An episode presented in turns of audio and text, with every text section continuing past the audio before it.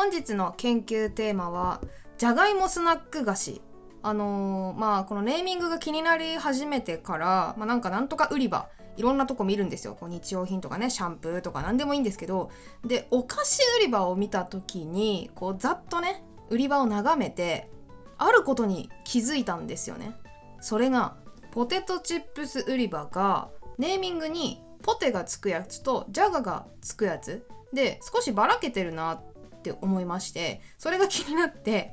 えっ、ー、と名前にポテとジャガの、まあ、どっちが多いのかっていうののデータが取りたくなりまして えっといろんな公式サイトを巡ってね調べてみました。今日はそれのなんかプチ研究発表したいと思います。多分まあどう考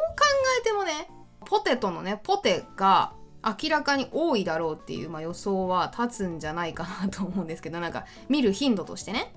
でそれはその予想の通りでですね今回調べたジャガポテのネーミングが何件あったっけな？53件あったんですがそのうち名前にポテがつくのが40件ジャガがつくのが13件ポテの圧勝っていう風でしたね。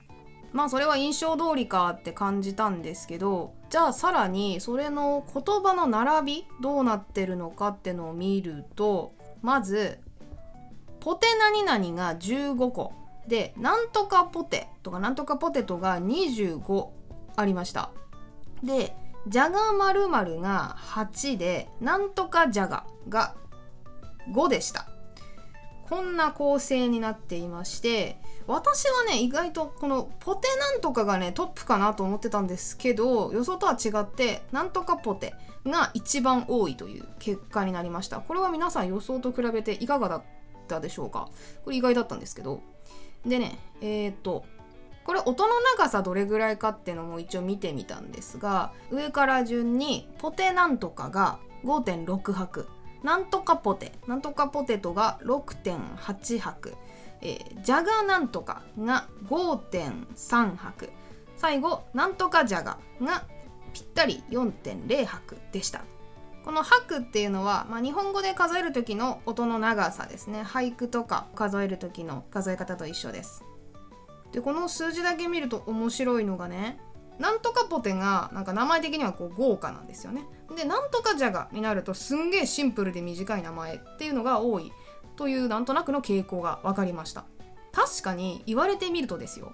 なんとかジャガってつくやつほんと全部4拍のやつしかなくてえっ、ー、とね網じゃが棒じゃがぷくじゃがカルじゃが最後恋じゃが。濃い薄いの濃いですね。っていうのしかなかったので。じゃが以上に長くしようと思うとじゃがいもってなって途端に音の数が増えちゃうのでやっぱ商品名にするにしてはちょっと重たすぎる長すぎる。んですけどポテって、まあ、ポテトも言えるしポテトにもできるからこうなんか音をこう切ったり長くしたりっていう調整が結構可能なと思うんですよね。やりやすいんでしょうね。だからなんとかポテとかなんとかポテトみたいに言葉の数が調整しやすいものが売り場の中でもよく見かけるっていう結果として出たのかなみたいなのは感じました。まあ研究っぽかったのは今のところまでで こっからはね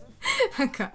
あの調べてて単純に面白かったんでちょっと発見したこととして発表したいだけなんですけどあのまあじゃがいものスナック菓子でかなり幅を利かせてるのがカルビーとかあと小池屋とかねいうのがあると思うんですがお菓子カンパニーとか。でその 中でもカルビーの商品数がすごく多いんですけど気になった並びがあって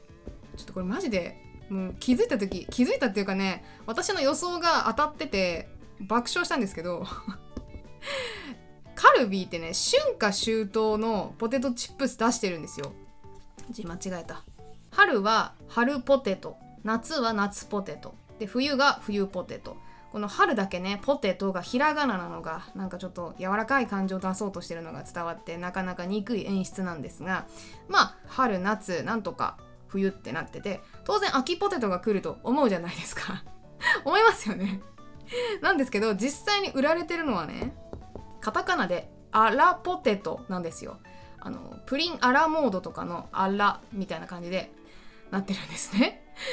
何ですかこれはとでカルビーの公式ホームページ見るとアラポテトとはアラカルトポテトの省略ですみたいな風に書いてて、まあ、あなた好みのポテトですよっていう意味らしいんですね。その説明を見てふーんって思ったんですけど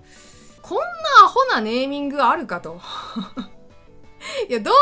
えてもここ秋にしたいじゃん。カルビ。ーバカじゃないんだから。でしかもですねこのアラポテトの時期っていうのは秋じゃがいもがなんかこう収穫される時のじゃがいもを使ってるんですって。それぞれこう時期の違うじゃがいもを使ってるからなかなか素材によって味が違うみたいなこだわりもあるそうなんですね。だから余計に秋なら秋で強調したいと思うんですけどなんでこんな意味わからんネーミングにしたのかなって思ってえまさかなって思ってねちょっと調べてみたんですよ。何をかっていうとね商標のあの検索するサイトがねあるんですけど。調べてみたら。秋ポテトねありました。えーとねどうだったっけな？や山吉だったかな？山吉さんっていうところが作ってるあのポテトチップスが。商標取られてて先に。もうねこれ笑いましたね。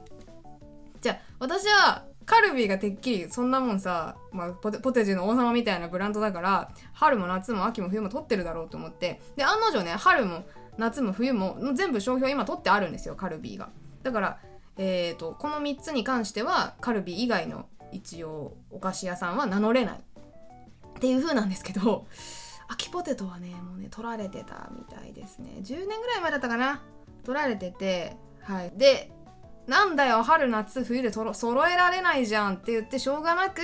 あの秋の「あ」とね。アラカルトの「あ」が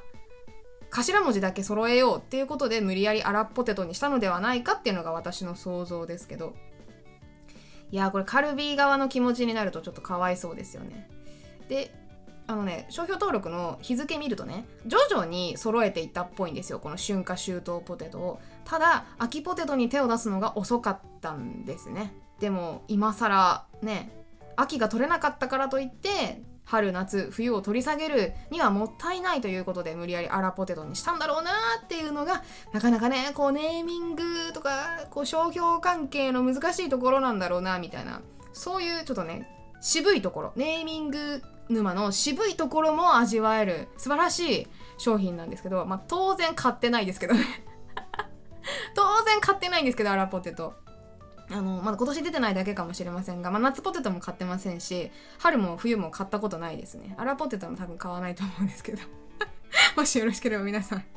アラポテトとあそうだね。アラポテトと秋ポテトをね食べ比べとかやってみると面白いかもしれないですね。買ってはないんですけど。はい。というわけでまとめです。えじゃがいも菓子のネーミングの王道はなんとかポテあるいはなんとかポテトですね。これがめちゃくちゃ王道だよっていうことでおそらくなんとかじゃがっていうのは、まあ、少ないので売りにくいのかな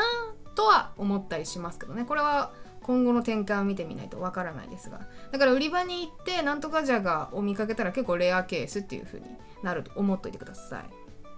で基本私ネーミングにしか興味ないんですけどあのパッケージもちょっとポテチに関してはね見ていきたいなと思うんですよ。これは今後のあの課題なんですけどパッケージに書いてあるなんか例えばサクサクとかザクザク食感とかホクホクなんとかとかまあじゃがいもならいろいろあると思うんですけどそういう何か別のコピーとネーミングの相性そういうのの傾向とかを仮説検証できたら楽しいかな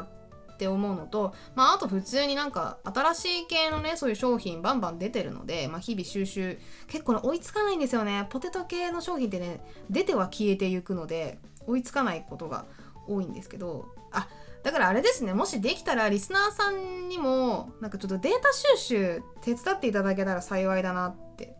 その今はない商品で昔こんなのありましたとかね。プレスリリースの商品でこんなの来ますよみたいな最新情報とかもし追いかけてる方いらっしゃったら え、どうしようかなネーミングの収集応募フォームみたいなのを作っておこうかな。概要欄に多分貼ってあると思います。のでそちらの方からネーミングこんなの見つけたよこんな変な商品見つけたよってなったらね 是非教えていただけると助かりますし普通に番組の感想とかお便りもお待ちしております。では今回の内容面白かったっていう方は是非好きなポテトスナックの名前なんか一つ2つ あげといてください。買った方はあの味の感想もちゃんと添えてくださいね。買ってない方は買ってませんっていう風にあの書き書き添えといてください。わかりましたってなるんで。はい。買わなきゃダメですねマジで。マジで最近あの売り場行って写真撮ってバッて逃げるっていうのやっちゃってるんで。まあまあいっか。でも他のあれ買い物ちゃんとしてますんでね。そのついでに収集してるんでまあいい大丈夫じゃないかなと思うんですけど。はい。ということで今回は以上にしたいと思います。はい。ではまた次回。お楽しみに。バイバーイ。